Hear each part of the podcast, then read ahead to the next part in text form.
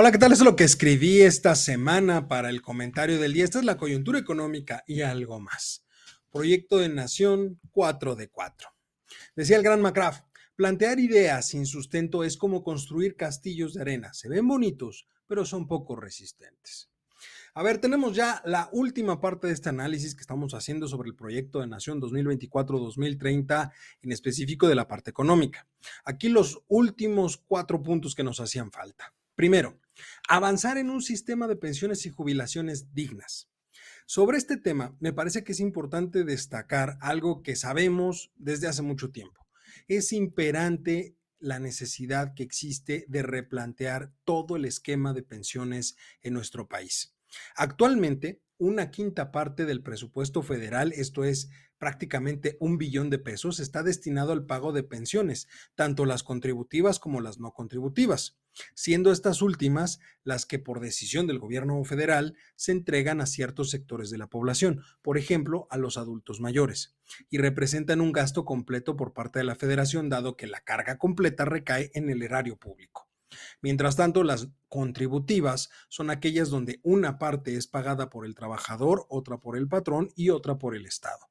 De acuerdo con las proyecciones de la propia Secretaría de Hacienda, la tendencia a mediano y largo plazo es al alza. Esto significa que cada año se van a requerir mayor cantidad de recursos para poder cubrir los requerimientos financieros provocados por las pensiones. Por lo tanto, la reforma de ese sistema es urgente.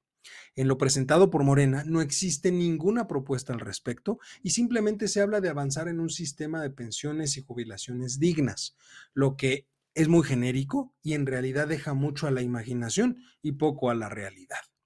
Segundo punto, desaparecer el pago a las pensiones y jubilaciones en UMAS, las unidades de medida y actualización, y hacerlas en salarios mínimos. A ver, quiero aclarar algo importante. Lo que hoy en día se encuentra en unidades de medida y actualización son las pensiones contributivas, es decir, aquellas en las cuales participan trabajadores, patrones y Estado. Cambiar el esquema provocaría un severo desajuste que implicaría una mayor necesidad de recursos. Aquí la pregunta entonces es, ¿quién va a llevar esa carga? ¿El trabajador, el patrón o el Estado? Considerando que ya hubo un incremento en las cuotas que deben aportar los patrones, lo lógico sería que le correspondiera al trabajador. Pero esa es una modificación que es impopular. Legislar en ese sentido sería impopular. Y el gobierno va a decir que carece de los recursos porque la realidad es que no tiene dinero para hacer algo de ese estilo. Por lo tanto, siguiendo la lógica de la 4T, tendrían que ser los empresarios quienes lo paguen una situación que tiende a encarecer el costo de los recursos humanos y crea dos posibles soluciones en el mercado. Disminuir la producción o disminuir la planta productiva, es decir, generar desempleo. Una opción que es más utilizada a lo largo del tiempo. Tercero, ajuste y reducción del impuesto sobre la renta del ISR para trabajadores del campo. Se propone que ese dinero se use para un fondo de ahorro entregado semestralmente y para que los mismos trabajadores creen cooperativas de desarrollo comunitario para el bien social. Es muy importante, y lo digo con todas las palabras, que aquellas personas que estén encargadas de redactar este tipo de documentos le hagan saber a quienes formulan las ideas que mucho de lo que está expresado es contradictorio entre sí. Por ejemplo, en este punto en específico dicen ajuste y reducción del ISR para trabajadores del campo. Una idea que tiene implícito la modificación de la tasa con la que se cobra el impuesto y por lo tanto el gobierno dejaría de recibir esos recursos. Sin embargo, también menciona que ese dinero se debe utilizar para un fondo de ahorro. La pregunta es, ¿Cuál dinero? Por un lado quieren reajustar y reducir, pero por el otro quieren gastar recursos que no se van a recaudar, lo que significa en términos muy sencillos que no tienen idea de lo que están proponiendo. No se puede utilizar un dinero que no se tiene, que no existe, a menos que por supuesto se compense esa pérdida con recursos obtenidos de otro lado. Lo que surge es otra pregunta. ¿De dónde piensan obtener ese dinero? No lo aclaran. ¿Del presupuesto? Es muy probable, siempre y cuando se justifique la redistribución presupuestal. Y recuerde que lo hemos dicho en este mismo espacio, que aumentar el gasto en un rubro implica disminuirlo en otro, lo cual genera otra duda. ¿Cuál sería la contraparte a la cual se le tendría que quitar ese dinero? tampoco lo aclaran.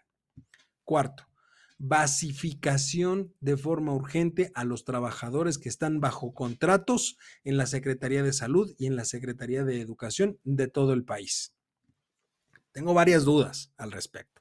Primero, ¿a qué se refiere con basificar a los trabajadores bajo contratos?